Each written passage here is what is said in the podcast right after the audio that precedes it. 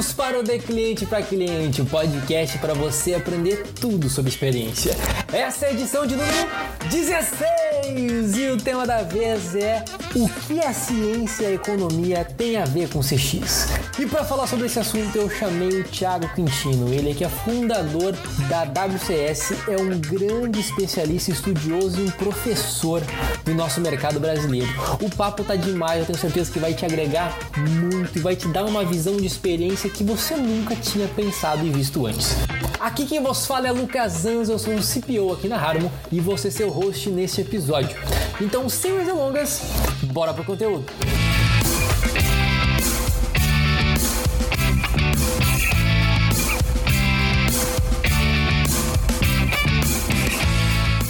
Então, muito bem, pessoal, começando mais um episódio aqui do podcast de cliente para cliente. E essa vez eu estou muito feliz porque eu tenho um cara que, cara, eu admiro muito o Thiago, que é o nosso convidado. Uh, ele é um profissional incrível, acima de tudo, eu acho que ele é um, um, um dos grandes estudiosos assim do nosso mercado. E além de um profissional incrível, ele é um baita professor. Eu já vi aí as palestras dele, a didática dele é incrível e tenho certeza que ele vai agregar muito aqui para o nosso episódio.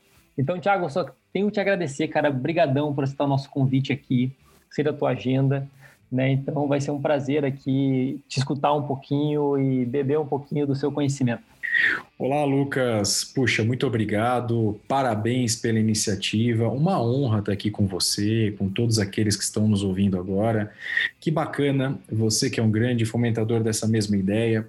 Hora de falar um pouquinho sobre a ciência do consumidor, falar um pouquinho sobre essa questão econômica que hoje nos faz ter essa moda, né? Que todo mundo fala hoje de CX, de CS. Vamos nos importar muito pouco com as siglas e vamos nos importar muito com as boas recomendações, com os bons critérios de identificar um bom mercado. Então, a honra é minha estar aqui com você, um grande brasileiro, um grande profissional dessa área que eu respeito e admiro muito. Espero que tenhamos um bom momento aqui que eu possa, é, de uma forma muito simples e leve, levar essa proposta bem bacana para todos aqueles que estiverem nos ouvindo. Obrigado.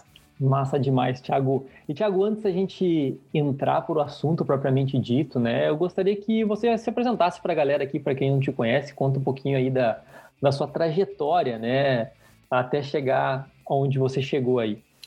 Legal, Lucas. Bom, eu, eu, tenho muito orgulho né, da minha carreira até o momento. Eu falo muito disso, né, das mãos sujas de graxa. Reconheço muito aqueles que tiveram uma história né, no mercado, e tenho tantos amigos também partindo da mesma, da, da, mesma forma. Eu comecei como operador de telemarketing, Lucas, com 17 anos, e meu primeiro trabalho foi Pirelli Pneus. Tiago, bom dia. Adorei essa experiência, tudo que eu aprendi na minha vida, tudo que eu tenho foi atrás de uma PA, e ao longo da minha jornada fui desenvolvendo, fui cuidando de outras operações, morei fora do país, morei na Itália, morei na Turquia, morei na Argentina, depois voltei para o Brasil, entrei numa grande rede de varejo, varejo, pelo qual estou até hoje, mais de 12 anos, e passei por todas as cadeiras do Customer Experience, começando como analista, depois especialista, business partner, supervisor, coordenador, gerente, gerente geral, diretor, diretor executivo. Então, tenho muito orgulho da minha carreira que já passaram de 15 anos, né? Já atendi muito cliente na minha vida. No comecinho dos anos 2000, Lucas, estudei Net Promoter Score, ainda com a Bain Company, num módulo que teve lá na Suíça, onde ninguém falava ainda de NPS no Brasil, a gente já estava entendendo o método, voltamos para o Brasil, implementamos essa grande rede de varejo, super é, pioneiro nessa questão, então temos muito orgulho do que, a gente foi de, do que foi feito no Brasil. Além disso, tem um livro, Marketing de Relacionamento Programas de Fidelização, que eu já falava dessas práticas juntamente com a editora Senac alguns anos atrás, é, bem como também tive um pouco de experiência em algumas universidades nos Estados Unidos, né, dentre elas Harvard, onde eu estudei estratégia corporativa, depois em Stanford, onde eu fui aprender é, tecnologia e inovação, e foi em Harvard que nasceu a WCS, a World Customer Economic Science, uma high-level business education company, é, que tem o objetivo de treinar e capacitar os quase 2 milhões de brasileiros que trabalham direto e indiretamente com o mercado de Customer Experience no Brasil e no mundo. É uma empresa norte-americana hoje com base no estado de Utah, na costa oeste dos Estados Unidos, e que no Brasil é apresentada pelo governo dos Estados Unidos, US Commercial Service, que acelera a nossa empresa aqui na América do Sul.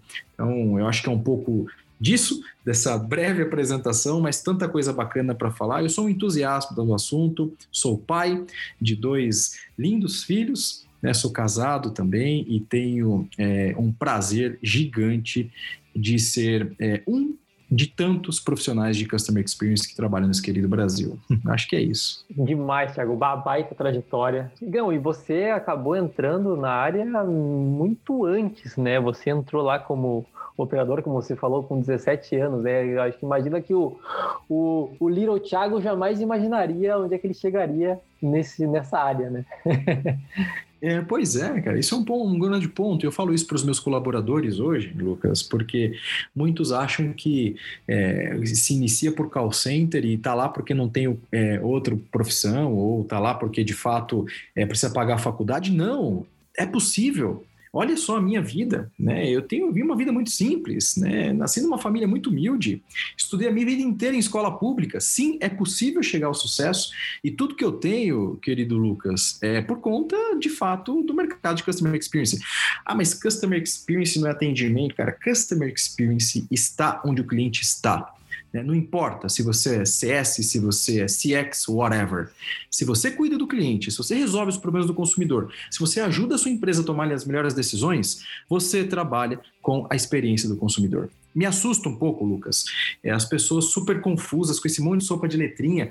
O Brasil não está preparado ainda para isso. Daqui uns cinco anos, sim, a gente começa a segmentar, mas por enquanto, eu sou um pouco dinossauro nessa profissão, né? Então é isso mesmo. Né? Eu, eu aprendi a cuidar do cliente em diversas situações. Eu nem tinha esse cargo tão bonito de Customer Experience cada hora era uma coisa. Eu concordo com você, né? A gente começou um pouco antes, não somente eu, mas eu vou referenciar alguns amigos aqui, Monique Bernardes, do Santander, Rodrigo Tavares, e também tem o Bruno Gobato, pessoas que eu reconheço e admiro tanto por também terem as mãos sujas de graxa, eu digo isso, né? Então, é, hoje a gente vê um pouquinho de moda. E que bom, tá? Que bom. Que bom que hoje muitas empresas querem, muitas só querem por conta de IPO, muitas querem ficar a pio para o mercado, mas outras querem genuinamente cuidar do consumidor. Eu gosto muito das iniciativas, mesmo aqueles que é, estão surfando uma onda mas também tenho um respeito muito grande por aqueles que é, nem tinham esse cargo, amigo, nem tinham esse cargo, trabalhavam de terno e gravata. Hoje não é mais assim, né? Mas é muito bacana quando a gente vê a evolução. O Brasil precisa de ciência, é um pouco do que eu prego, a gente vai falar bastante sobre isso hoje. É, Nós temos exato. que entender que consumidor é economia, então eu acho que é, não tem problema quem está na moda hoje, aproveita e vai lá e faça o teu melhor. É, acho que esse é o grande ponto. Muito bom, muito bom. Inclusive, nós temos um podcast aqui com o Gobato, que o, que o Thiago mencionou. Procure aí, eu acho que o podcast do Gobato, se não me engano, ele é o 6 ou 7. A gente fala sobre customer service, cara. Tá muito legal o episódio com o Gobato, cara. Um grande profissional também. É então, bacana. Thiago, conforme você mesmo falou, Uh, você é um dos você foi um dos primeiros caras assim que veio é, que começou a falar sobre ciência relacionada à experiência economia.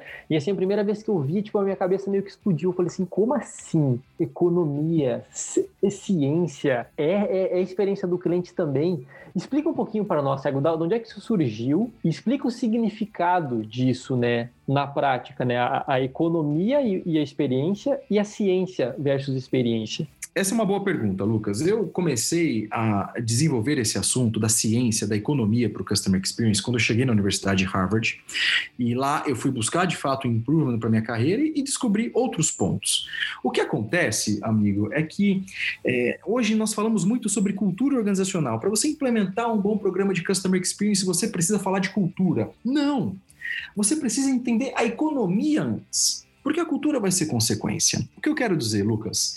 Já teve um tempo em que o Brasil era, era o país do café o principal produto, exportação de soja. O grande Peter Drucker fala isso, né? O grande falava, né? Porque já faleceu há alguns anos. É o grande problema do Brasil é que ainda ainda está olhando a parte agrária. Ótimo. Quando a gente fala é isso bom, mas tem um limite de escala, onde nós já estamos falando de, né, de, de pontos mais tecnológicos e a gente acaba exportando por um valor muito maior e ainda a gente acaba exportando a saca da soja, a saca do milho por um valor muito baixo. O que acontece é que o momento econômico é outro. E aí sim o consumidor vira a bola da vez. Tem gente que fala, não estou entendendo porque tanto, todo, tanta gente está falando de customer experience. Por que, que aconteceu? Foi do nada. O modelo econômico mudou no ano de 2008. A crise de crédito dos Estados Unidos, Lucas, fez com que o consumidor perdesse o dinheiro.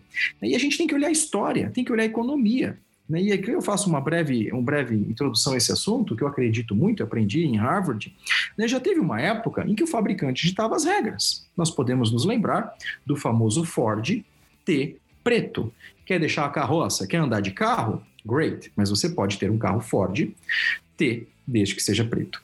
Não tinha opção, fabricante dominava esse ciclo econômico. Então, nesse momento de indústria, é natural que o consumidor não tinha nenhuma vez. Era a força do produtor.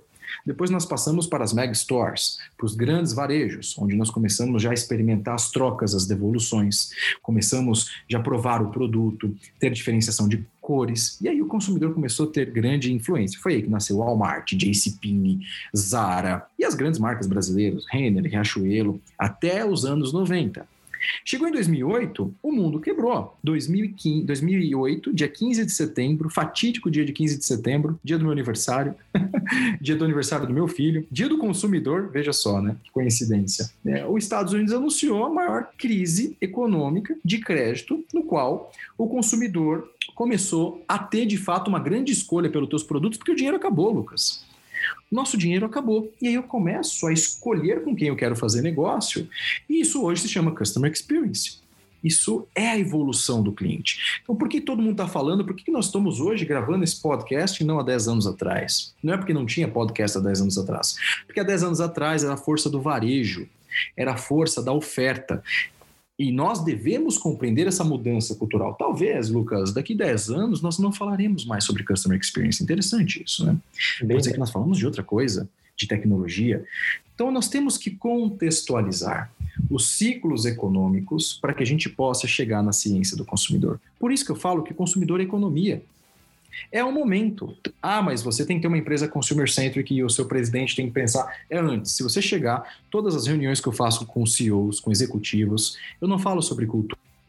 Eu não falo sobre missão, visão e valor. Eu falo de contexto histórico. E sabe quantas vezes eu perdi, Lucas? Nenhuma. Porque o que falta é contextualização. Animal, Esse é animal. É e, e, Tiago, quando, quando você fala de contexto histórico, né? Uh, quando que a gente começou essa era que a gente está hoje? Nós começamos em 2008, né, com a quebra dos bancos dos Estados Unidos. O dinheiro ah, já acabou, em 2008? uma grande, exato, uma Perfeito. grande depressão. Chegou no Brasil, sim, na época o nosso presidente fez até uma brincadeira da marolinha, né? Porque foi pouco, de fato a América do Sul sentiu muito pouco, mas nós percebemos uma grande retração. Barack Obama teve que ajudar a General Motors no seu primeiro ano de mandato a se sustentar.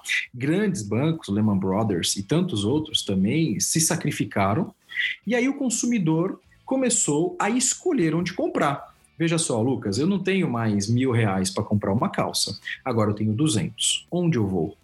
Eu vou onde eu sou melhor tratado, onde vão cuidar melhor de mim, e não necessariamente onde é o produto mais premium. Portanto, quando nós olhamos a mudança do comportamento do consumidor, a gente vê. Eu falo muito isso em palestra e eu faço trade-off, por exemplo, Netflix e Blockbuster. A gente vê que o Netflix não apareceu em 2008. Ele já estava operando há muitos anos, mas foi em 2008, dados do Banco Mundial, que o Netflix ultrapassou a Blockbuster e teve esse mercado streaming. Então veja só, Lucas, não, é, não são as empresas que inovam para o consumidor, é o ciclo econômico que se altera e aí sim nós temos uma grande predisposição do consumidor mudar. Veja as ações da Kodak. As ações da Kodak, que é uma empresa hoje que faliu, né, que chegou à lama, né, e foi, né, subsidiada e por aí vai. Em 2008 foi o seu maior drop, o seu maior drop financeiro. A correlação do consumo com o momento econômico é vital. E veja só, amigo, nós temos outro momento hoje, que é o momento Covid. E esse momento que não tem bola de cristal, que eu mais vejo a live de como será o novo consumidor, ninguém sabe ainda. Exato. ninguém sabe. Se você vê, eu pago um milhão de dólares por essa palestra, tá? Desde que seja verdadeira. Mas o ponto é que nós estamos novamente mudando o nosso consumo. E talvez, Lucas, é, isso vai acontecer. E vejam tantos exemplos, né? Por exemplo, o mercado econômico dita as regras de consumo. MMs. MMs nasceu frente a uma necessidade de soldados americanos indo para a guerra. E aí eles queriam ter um momento de prazer com cacau, com chocolate, e o chocolate derretia, porque você imagina carregar um chocolate no bolso. E aí foi criado um chocolate com aquela famosa casquinha, famosa casquinha, e ele resiste ao sol. Veja só, um, uma sensação, um movimento econômico, naquele momento, alterou o hábito de consumo. Quantos sabem da história do MMs? Por isso, querido Lucas, que eu fico muito chateado quando eu vejo a bandeira do Customer Experience sem contextualização. E aí a gente vai perder. E é por isso que temos tão mal projetos implementados, por isso que temos tão poucas empresas que de fato vão lá e pregam o Customer Experience, porque não conseguem olhar o contexto econômico. Um dia foi café, um dia foi soja, hoje é o consumidor. Nossa, muito interessante, muito interessante. E, Thiago, cara, eu, uma, uma coisa que eu sempre me pergunto, porque, uh, cara, volta e meia a gente fala com grandes executivos, é, cara, esses caras, eles são muito bons. São pessoas, às vezes, muito esclarecidas. São pessoas que têm o conhecimento. Mas por que, que você acha que é tão difícil, às vezes, os, uh, o, o alto escalão das empresas entender esse investimento uh, em experiência do cliente, às vezes mesmo às vezes tendo um, um, um, conhecimento desse contexto econômico e até mesmo da própria internet, né, uh, Thiago? Uhum. A gente vê a, a o empoderamento do consumidor através das redes sociais, das mídias sociais, o poder que ele tem de falar livremente sem uh, sem seguir uma política necessária da empresa, precisar entrar num saque alguma coisa, cara, hoje ele vai no Reclame Aqui, hoje ele vai no Facebook, hoje ele cria um vídeo, coloca no YouTube, isso aí viraliza, né? Como é que você vê esse negócio, assim, tipo, isso é uma coisa que às vezes me, me balança, assim, comigo, sabe? É uma ótima pergunta, né, Lucas, porque, veja só, existe uma grande dicotomia no mercado de clientes onde você prega e você executa de uma forma diferente. Perfeito. Nós temos sim profissionais muito bem preparados, que não é sinônimo de sucesso hoje por conta de uma série de. Né, a gente sabe muito bem que implementar um programa dentro de uma empresa depende muito mais, né? Os heróis morreram, tá?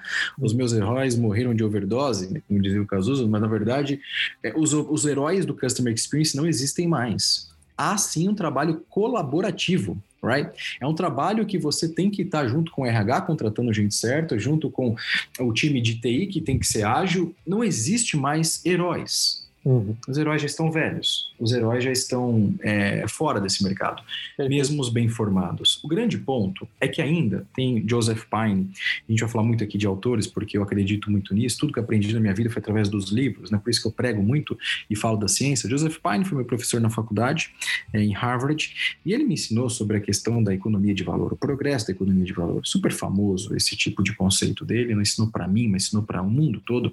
E o que acontece, Lucas, incrivelmente, é que as empresas ainda estão em outros modelos de negócio.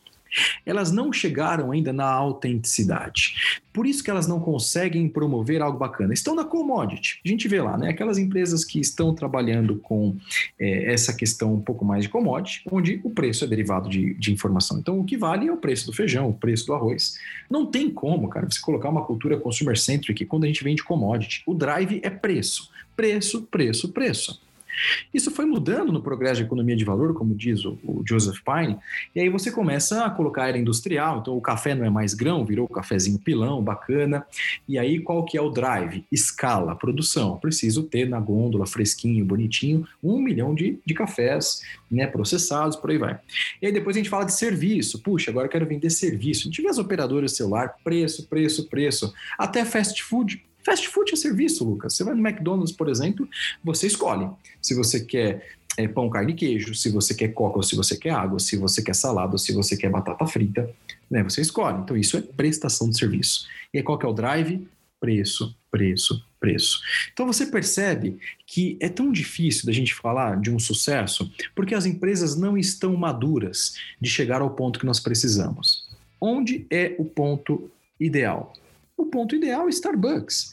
O Starbucks vem de autenticidade, Lucas. Autenticidade. Você já deve ter visto alguém desfilando com aquele copo na mão, gelado, não tem mais nada, mas é legal. É apio andar com aquele copo. Isso é autenticidade. Aquilo tem valor agregado absurdo. Um copo de Starbucks, né, alguma mistura ali, 12, 15 reais. Unbelievable, um produto premium, onde ele te traz autenticidade, porque ele escreve teu nome e porque ele também te entrega com o logo virado para você, sempre com um sorriso. There is no made, it's a process. É 100% processo, Lucas. Nós estudamos a fundo a jornada do Starbucks e vemos muito isso. A resposta para sua pergunta, amigo, é: por que, que nós temos tanta gente bem formada e tantos insucessos? Porque a empresa não identificou que tem que vender a autenticidade. Se você vende produto, você vende qualidade, escala, produção, você não vende autenticidade. Quando você vender sim autenticidade, aí as coisas ficarão com uma mais leve com águas mais brandas. Aí você consegue implementar. Me diga, Lucas, como você faz customer experience com commodity? Onde o único drive é preço. Exato. É o caminho, né? É o caminho, é o, o, o, e aí como que faz, né? E tantas outras marcas. É, é por isso, nós precisamos olhar a ciência, aí eu estou falando de ciência, o progresso da economia de valor para você fazer customer experience. E veja, é, as melhores opções, os melhores benchmarking estão de fato em produtos exclusivos. E a gente pode aqui citar tantos, né? Podemos falar de Nubank, podemos falar de Emirates, podemos falar de Starbucks, nós podemos falar de Apple. Sempre quando há a exclusividade, a autenticidade, a resposta é positiva. Não é coincidência, cara. Não é. É de fato ciência, né? Animal, cara, animal. Inclusive o Joseph Pine eu conheci através de você. ah, que legal. No Fórum Mundial, né? No Exato. Fórum Mundial em São Paulo, né? Exatamente, Legal. exatamente. A sua palestra, fui procurar ele.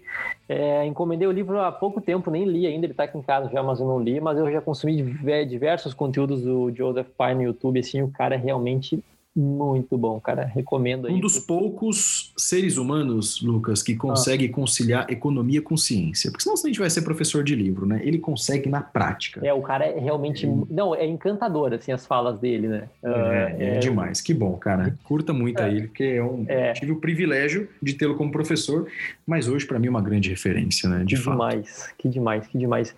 E, Tiagão, Cara, você falou de economia, eu acho que ficou muito claro, assim, animal. Mas e quando você fala de ciência? Né, o, o, o que, que quer dizer isso de fato? Né, de ciência aplicada a CX? Ótima pergunta. A ciência, Lucas, ela é o como, tá? É o como são os métodos científicos. É, eu vejo também muito empirismo, né? Empirismo. É, veja só, ah, mas o que é Customer Experience? Né? Customer Experience é desenho de jornada, é desenho de fluxograma. Uau! É porque eu sou muito crítico também, Lucas, e o pessoal é, não fique bravo comigo, né? Mas eu, eu acho aquelas medidas bonitinhas, fofinhas, é, lindinhas, sabe? Do tipo o balãozinho, isso não é Customer Experience. Isso não é desdobramento de cultura. Isso é ação pontual de encantamento que perde a racionalidade. Se você tem um roadmap, onde você contempla medidas de recuperação e por aí vai, aí sim, o que eu vejo é muito é, fatos isolados, né, e que não consegue escalar. Eu, na empresa que eu trabalho, tenho mais de 7 milhões de clientes. Como que eu posso mandar uma carta à mão para 7 milhões de clientes? I'm sorry, I'm sorry. E o Customer Experience passa e se resume do pressuposto que você tem que tratar todo mundo igual. Então, quando eu falo de ciência, nós estamos falando de método, tá? Método. Vou dar um exemplo aqui de um grande autor também que eu adoro, que é o Samson Lee, chinês, que Putz, fala cara, muito sobre a questão de jornada, né? A é questão muito foda. do é legal, né? Do pen is good. A dor é boa. Sabe que é isso, Lucas? Ele desconstrói aos nossos queridos ouvintes que não conhecem Samson Lee. Vejam esse livro, Pen is good. A dor é boa. Ele desconstrói esse modelo de jornada de cliente que você tem que resolver tudo. No way. Isso é ciência, Lucas. Sabe por quê? Nós não temos tempo nas empresas de mapear todas as nossas fricções. Eu arrepio quando vejo post-it jogado para tudo que é canto. Vamos parar de usar post-it e vamos usar um pouco mais ciência. Não que eu sou contra o post-it, claro que não, a 3M adora vender aquilo, eu também consumo. Mas o que eu quero dizer é que se você tem fricções na sua jornada, olhe para o que de fato importa. Porque, Lucas, é, eu estou falando como executivo, não sou professor, sou executivo. Quando eu mapeio uma jornada do consumidor, eu vejo um milhão de problemas. Primeiro, eu não tenho dinheiro para resolver todos, eu não tenho tempo porque o meu consumidor está lá batendo na minha porta every single day.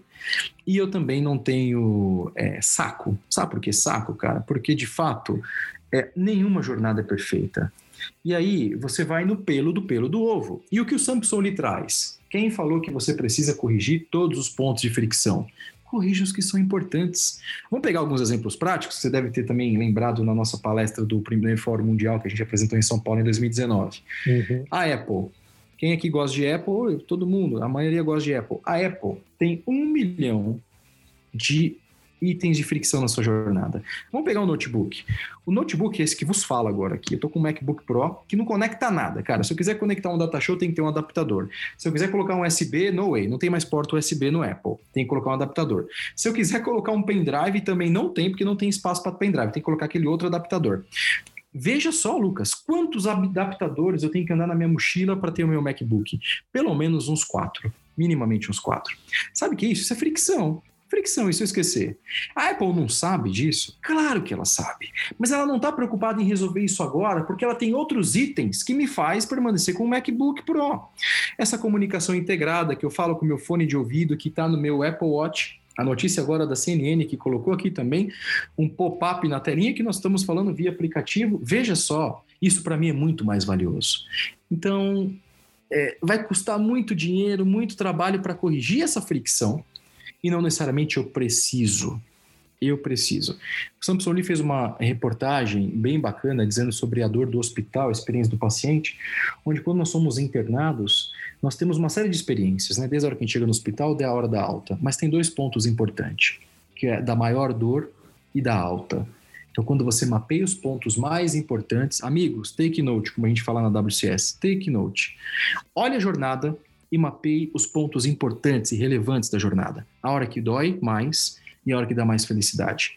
Não tentem gabaritar. Eu não conheço uma jornada gabaritada. Você conhece, Lucas? Não, jamais. É isso. Então a ciência, amigo, é isso, é trazer um método. É você olhar a, é, é a progressão de valor do, do Joseph Pine, é você olhar essa estratégia do Pen Good, do Samson Lee, é você olhar os arquétipos culturais de Clotaire Rapaille, é você entender que, de fato, como disse Peter Drucker, a economia do cliente é o senhor de todas as coisas pelo simples fato de ser um fenômeno econômico. É isso que eu falo da ciência, sabe, Lucas? E aí eu falo menos do, do bonitinho, do balãozinho, do sorrisinho, daquela medida que dá um monte de like. Se a medida deu uma série de likes, a gente tem que olhar um pouquinho mais, porque geralmente os fluxos, aquele trabalho mais hard, não está sendo bem desenvolvido. Então, é a ciência para isso. Cara, animal, animal. Inclusive, é, o Samson Lee, eu tenho aqui o livro dele, eu li, e foi um dos livros, assim, que mais explodiu a minha cabeça quando eu li, sabe? Porque... E, e é, e é isso, Lucas. É. é. isso, cara. Por quê? Me conta por que, que você surpreendeu. Por conta Não, dessa disrupção o, mesmo? É, exato. O que acontece, né, Tiago? Eu, eu sou um cara que, quando eu estudo, eu gosto de estudar em duas partes, tá?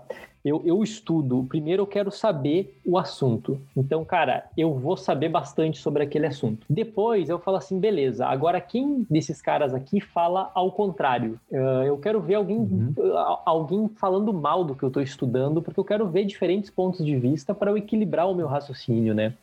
Uh, foi assim, foi com métricas, e foi aí que a gente começou. Eu acho que quando a gente começou a produzir conteúdo, né? Na época era Gorila, agora é hoje é Harmo, né? Uh, todo uhum. mundo no mercado falava de NPS, NPS, NPS. E daí eu fui ver, beleza, entendi o que é NPS, mas aí, peraí, mas por que, que a galera não está falando as outras métricas? Por que, que a gente está tá falando, endeusando o NPS, sendo que ele não é o melhor para tudo? Mas a galera falava que era, né? Então eu tenho muito esse pensamento. E quando eu, eu, eu, eu li o Samson Lee, eu nunca tinha visto um pensamento adverso desse de experiência, de mapeamento de, mapeamento de jornada, dos post-its, né? De ah, tem que resolver tudo, a jornada encantadora. Cara, ele deu um banho de água fria, mas foi um, aquele banho gelado bom, sabe? É, e, cara, abriu meus olhos, assim, e, e só depois que eu li esse livro, por, por exemplo, que eu consegui entender exatamente esse exemplo que você deu da Apple, né? Eu consegui entender o porquê que aquele maldito adaptador do iPhone, aquele Lightning para fone de ouvido, né? Que para mim aquilo ali eu, eu, nem chamo de adaptador, eu chamo de insulto em forma de adaptador, né? Mas assim, que acontece? E, é, é, o, o, sistema ele é muito bom, ou seja, realmente o, a quantidade de prazer que ele me dá, ele é muito superior à dor que ele me causa. Né? Então, cara, achei isso genial, assim, genial. É assim. Isso, e temos que economizar energia, não dá para resolver tudo, né? não dá para sermos os reformadores do mundo, não dá. E o que eu vejo é uma utopia, sabe, Lucas? E você comentou uma coisa que me chama muita atenção e eu quero é, exortar aqui os nossos queridos amigos de profissão que estão vindo nesse podcast hoje, é assim, façam sinapses a sinapse é você ler, compreender e criticar, como você mesmo falou, Lucas, porque nós vivemos em dias difíceis de polarização, é, de ódio, as pessoas estão cada vez menos tolerantes. Não estou falando de política, tá, amigos? Estou falando de tudo, de trânsito, uhum. de uma mensagem, é, de uma falta de paciência. É, sabe por quê, Lucas? Estamos perdendo a sinapse. Sabe o que acontece? Hoje nós vamos saímos de São Paulo para Nova York ouvindo a nossa playlist. Eu vou ouvindo pagode de São Paulo a Nova York, é um trocadilho, né? o pagode, o sertanejo, o rock and roll, porque você hoje no Spotify tem as músicas que você gosta. O que acontece é que é, no passado, eu sou da geração de 1980, eu queria assistir o meu desenho favorito, eu tinha que ficar assistindo a televisão até passar ele, cara. Eu queria assistir o meu time de futebol de domingo e não televisionava no domingo. Hoje eu tenho League Pass de NFL, de NBA, esporte interativo, que agora é o TNT lá para assistir a Champions League. O que aconteceu é que nós profissionais e, e seres humanos estamos estamos perdendo essa qualidade, cara, que você citou agora, de fazer sinapses. Amigos, é, parem de estudar as mesmas coisas, parem de olhar jornada de cliente, para de olhar NPS, Faça suas conclusões, veja e faça suas sinapses. Nós precisamos de profissionais melhores, Lucas. É isso que a gente prega na WCS, onde você possa fazer as suas sinapses. Sinapse é você é, é conseguir entender. No avião, antigamente, tinha uma televisão apenas para um grupo de umas 15 poltronas. Hoje tem a sua TVzinha ali na tua, no teu assento.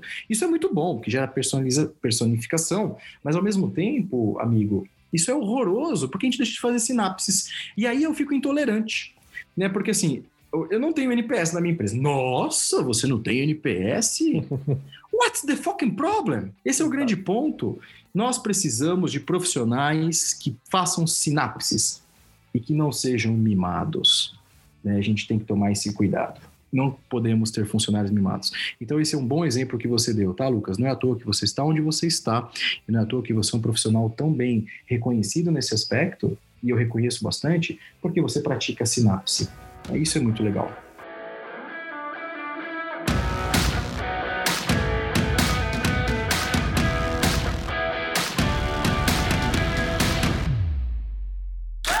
Esse podcast é um oferecimento da Harmo, a plataforma de marketing experiência onde a conversão é mensurável e o ROI inevitável desenvolvido especialmente para redes de lojas físicas, integrando gestão de reviews, SEO local e pesquisas multimétricas, criando uma poderosa máquina de aquisição através do boca a boca digital. Conheça mais em harmo.me.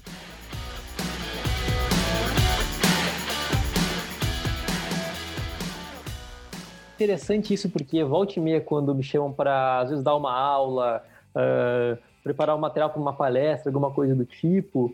Quando, quando eu estou preparando o conteúdo, eu preparo o conteúdo, mas eu sempre tento, de alguma forma, a ensinar o raciocínio por trás, o ensinar a pensar, porque hoje eu estou te passando, eu, não estou te passando simplesmente uma fórmula, né? Eu estou passando o método para tu implementar isso independente do cenário que você está hoje, ou porque hoje o, teu cenário é X, amanhã é Z, né? Então, e vai, vai muito de encontro com a ciência que você falou, né? Então, ah, é uma coisa que eu me preocupo muito e por isso que eu gosto de adversidades. Eu gosto, eu gosto de estudar adversidades, né? Eu gosto de ver diferentes pontos de vista, porque senão, cara, a gente fica cego, né? Estudando uma coisa só, sem ter um contraponto. Então, cara, quando alguém me Nós ficamos. É isso aí, pode falar. Não, e quando alguém já me retruca, eu acho maravilhoso. Fala assim, tá, deixa eu te escutar, porque, meu, maravilhoso isso, né? A gente está aprendendo junto aqui. É isso, e eu acho que é, esse é o grande ponto. Nós precisamos fazer sinapses para que a gente tenha a nossa própria crença e, e convicção em cima dos nossos valores, não o que o Netflix fala. The Social Dilemma. Uau!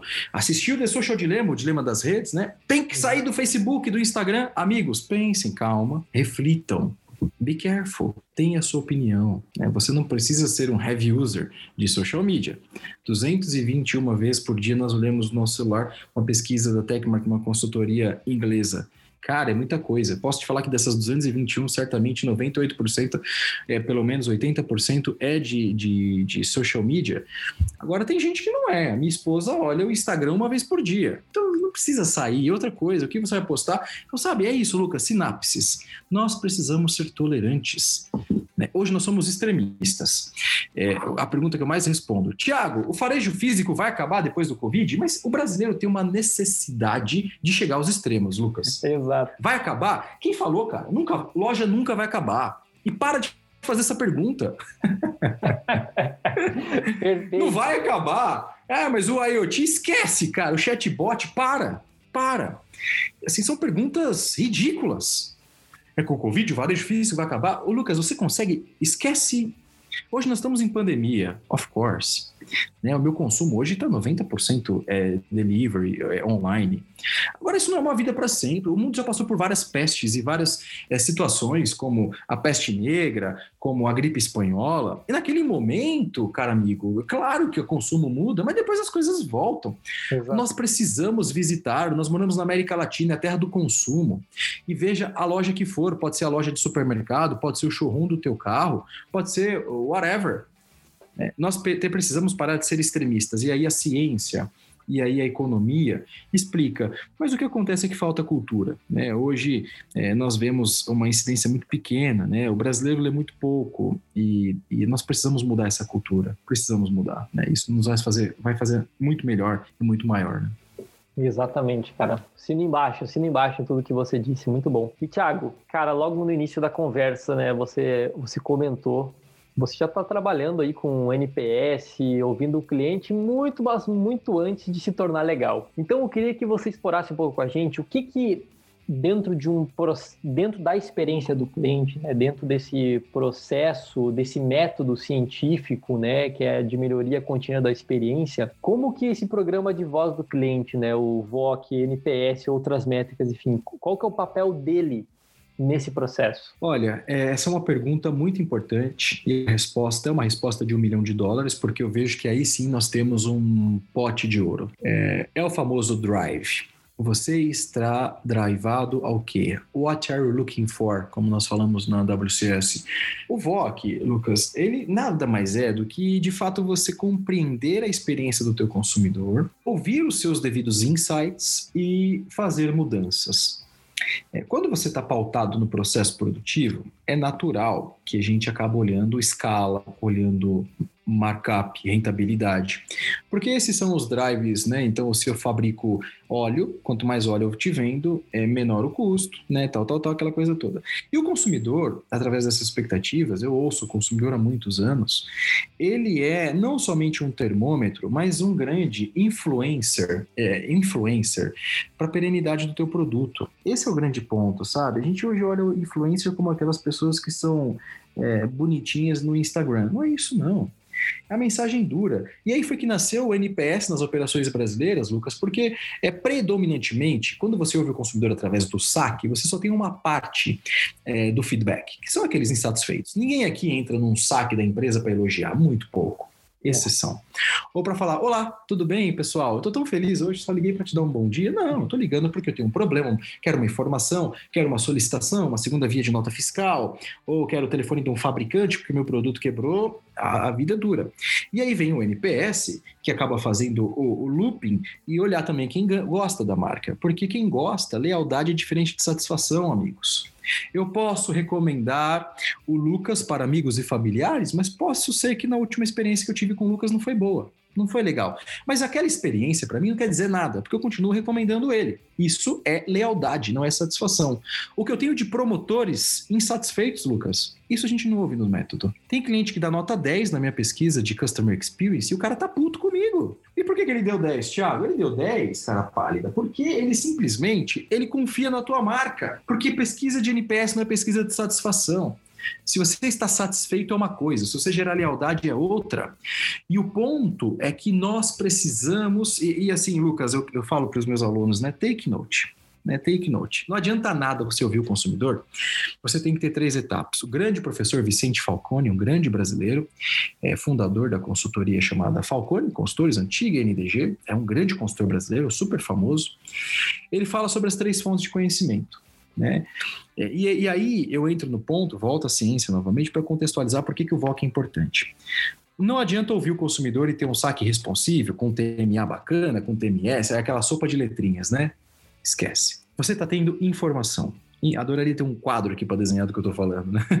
Mas você está recebendo informação, inputs, informação. Informação sozinha, Lucas, dizia um chefe meu italiano, me ne frega um cazzo. você pode imaginar, né? Informação não resolve nada. O que você precisa? Você precisa analisar, consolidar. Então a gente está entrando aqui no Data Analytics. Hoje está tudo bonitinho, né? As, as palavras. Antigamente era o carrinho de lanche da praça lá de Santa Rosa, onde eu morava, né? E era o carrinho de lanche, era o carrinho de lanche do centro da cidade, perto da igreja. Hoje é o food truck, né? É, no final exato. do dia, amigos, a vida é dura, né? O Data Analytics são as famosas análises, né? Análise de fenômeno, análise de Pareto, Ishikawa, aquela coisa toda. Informação sozinha não adianta nada. Informação deve gerar análise. Análise.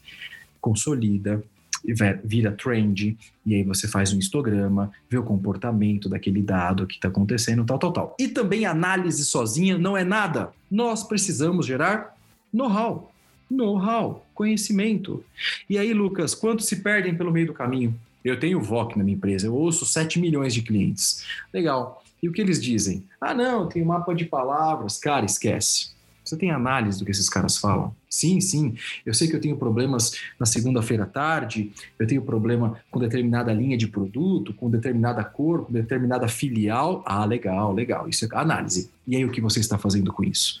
Então, Lucas, o VOC, Voice of Customer, não é só ouvir o customer, é cuidar do customer. Esse é o grande ponto. E eu acho que essa é a grande é, decepção quando eu vejo, converso com empresas no Brasil, porque eles param, Lucas, na análise. Muitos. Muitos ficam só na informação.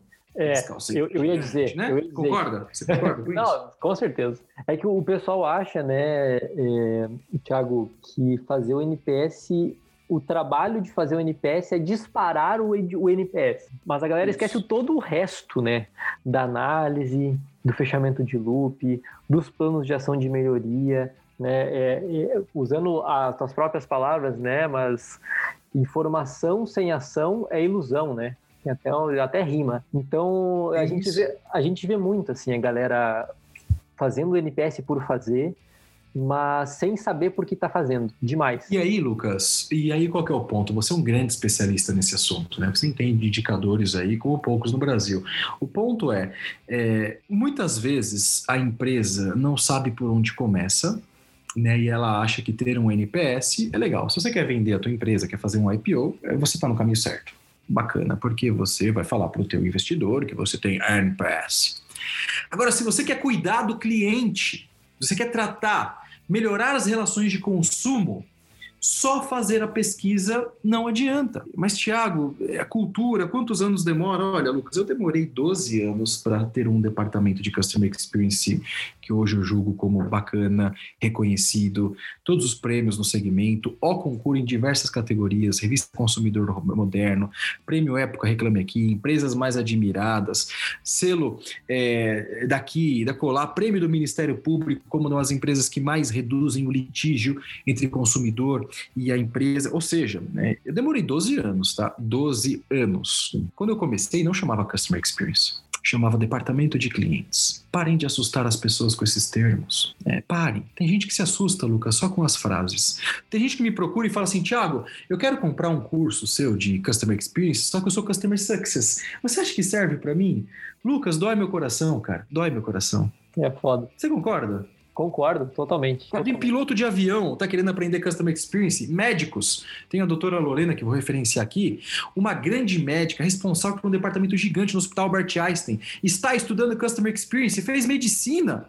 E a pessoa faz Customer Success, acha que não pode, ela tá perdida, ela está contaminada com o vírus da sopa de letrinhas que esse mercado impôs. Cara, isso é coisa de brasileiro, lá fora não tem isso, tá, Lucas? Eu tenho empresa nos Estados Unidos, morei muitos anos nos Estados Unidos, não existe esse monte de letra, cara. A gente não está preparado para isso. São coisas diferentes. Uma coisa é customer success, outra coisa é customer experience, claro. Mas no final da conta, cara, isso é um grande vaso construtor. Exato. Não é o braço do Lucas a perna. É, veja você, sem circulação no teu braço, certamente a tua perna vai sofrer. É, não há essa. Olha, Lucas, eu posso falar uma coisa do fundo do meu coração, cara. Nós estaremos prontos para falar de, de letras, de siglas, daqui a uns 20 anos, cara. Vamos catequizar esse mercado. Vamos, bora lá. Essa é a missão, né? Essa é a missão. Massa demais, Thiago. Cara, que papo rico, cara. Tá sendo incrível aqui, tô aprendendo um monte, meu. Muito bom. Muito inspirador, cara. Tá muito. Prazer. É um professor nato, cara. É muito bom te ouvir falar, cara. Muito Não, eu, eu, eu sou um pouco, eu acho que é, duro nas minhas palavras, porque eu acredito muito nesse mercado. Né? Eu vejo que tem muita gente no palanque do Customer Experience.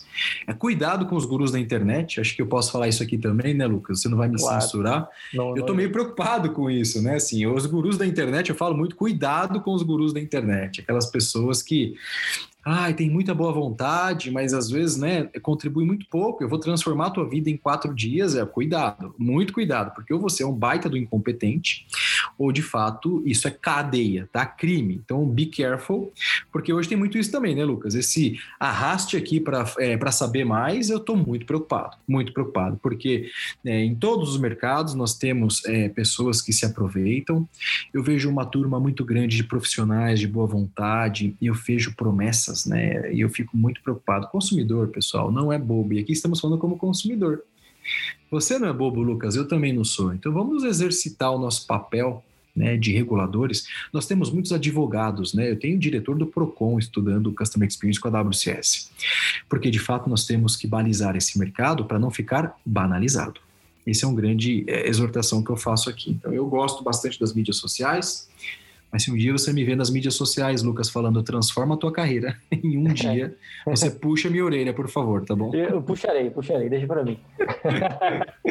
Muito massa. Thiago, uh, chegando ao final do nosso episódio, né? Se nós tivéssemos uma plateia, eu acho que a galera falaria tipo assim, ah, né? Que nem no, que nem no Jô Soares. No Jô, é.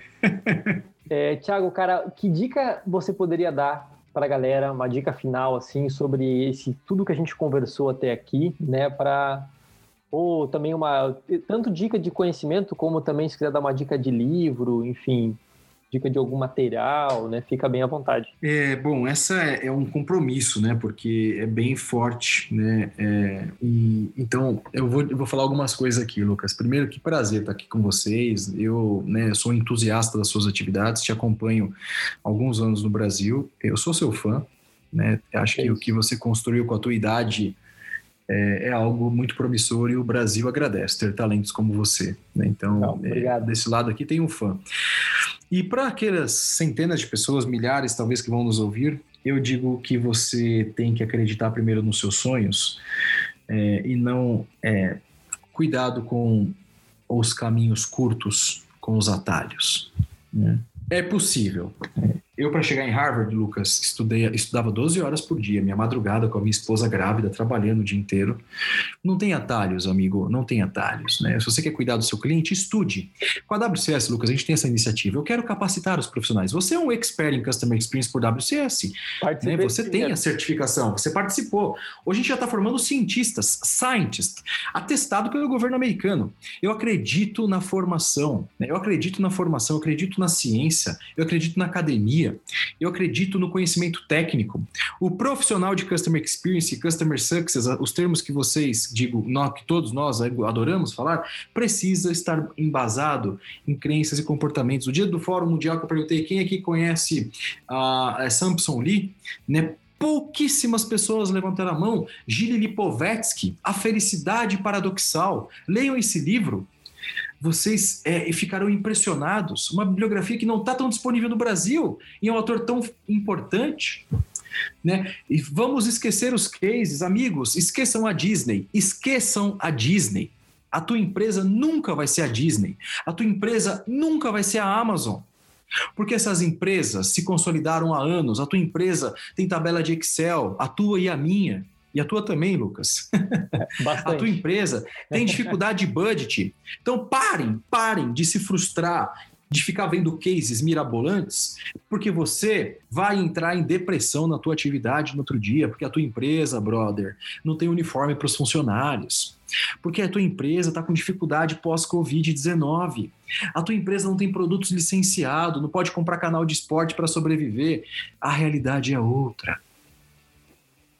Ah, você não gosta da Disney, Thiago? Eu amo a Disney, amo. Estudo a Disney every single day. Um exemplo daqui, a colar, falo isso nas minhas palestras.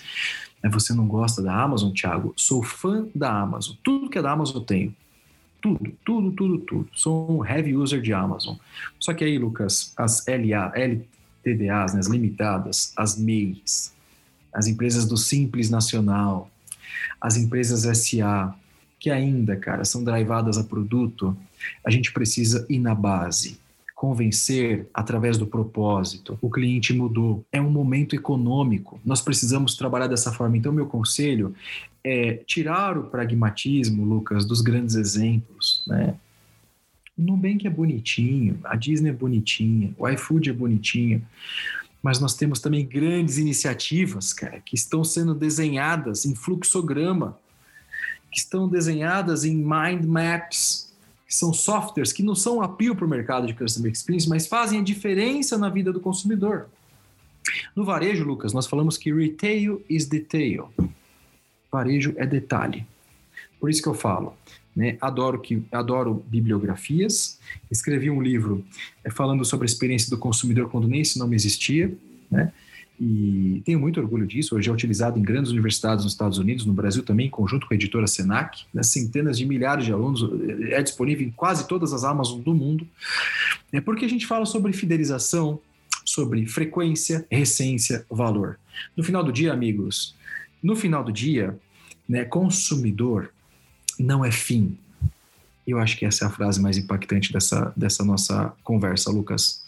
cliente não é fim. Muito cliente bom é meio para que você possa trazer grana para tua empresa. Cliente é meio para que você possa trazer grana. Ah, porque eu sou o bonezinho do cliente, porque o cliente é o mais importante, que o cliente, cliente, cliente. O cliente é uma estratégia para que você possa levar é, o lucro. E isso é, eu aprendi na Universidade de Harvard na minha primeira aula, que foi um domingo à tarde. Domingo. Esqueça seu consumidor como fim, Thiago. O seu consumidor é meio, que tua empresa precisa de grana e o consumidor é só uma estratégia.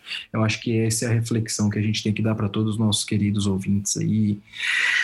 Ah, e tô Caraca. aqui suando, cara. Tô aqui Caraca, emocionado. Tô emocionado. Porque eu acredito, eu, eu acredito numa outra forma de falar de customer experience. Sem post-it, sem balõezinhos. É, antes, um pouquinho do NPS. O NPS é a ferramenta, o NPS é o nosso grande guia, que é, é What are you looking for? Para onde você está olhando. Né? Esse é o grande. Muito bom, cara, muito bom. Nossa, essa eu vou dormir de pé essa noite com essa última frase aí, cara. que isso, cara, que isso, muito bom. É. Tiagão, e, e, quem quiser uh, te contatar, conversar contigo, saber mais sobre a WCS também, por onde a galera acessa isso? Bom, Lucas, obrigado. É, eu agradeço essa visibilidade. A WCS, né, porque é uma sigla é, americana, então é WCES. A gente fala WCS, então as pessoas acabam se perdendo um pouquinho. WCES, World Customer Economic Science, é falar do mundo, é falar do customer, da economia e do ciência, da ciência. Nós estamos na nossa fanpage do LinkedIn que como WCS ou Tiago Quintino. Hoje são coisas misturadas, né? Se você colocar Tiago Quintino, vai me ver lá.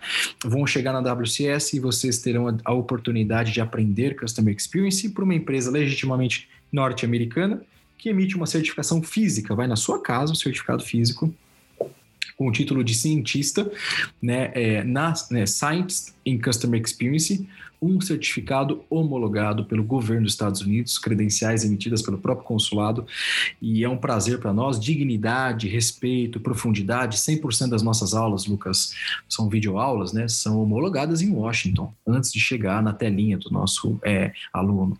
Então a gente tem muito respeito por esse tema. Convido todos vocês a conhecer. Pode curtir também no Instagram, nós temos uma página WCS no Instagram e no LinkedIn também nas minhas mídias sociais. O que vocês precisarem, conselhos, bate-papo, saiba mais. I'm here. Massa, massa demais, gente. Então, muito bem. Então, vocês sabem, se vocês querem seguir também a Harmo, né, para saber não só do lançamento dos próximos episódios aqui do podcast, só seguir a Harmo aí nas redes sociais, tanto LinkedIn, a gente está no YouTube, no Instagram, no Facebook. Se quiser dar um alô para mim também, quem sabe recomendar um próximo tema aqui no podcast, um próximo convidado, procure aí por Lucas Hansel, tanto no Hansel com H, né? Tanto no LinkedIn como no Instagram, que vai ser um prazer a gente fazer esse podcast em conjunto. Beleza, gente? Então foi muito bom, o papo foi ótimo, espero que vocês tenham gostado e até o próximo episódio.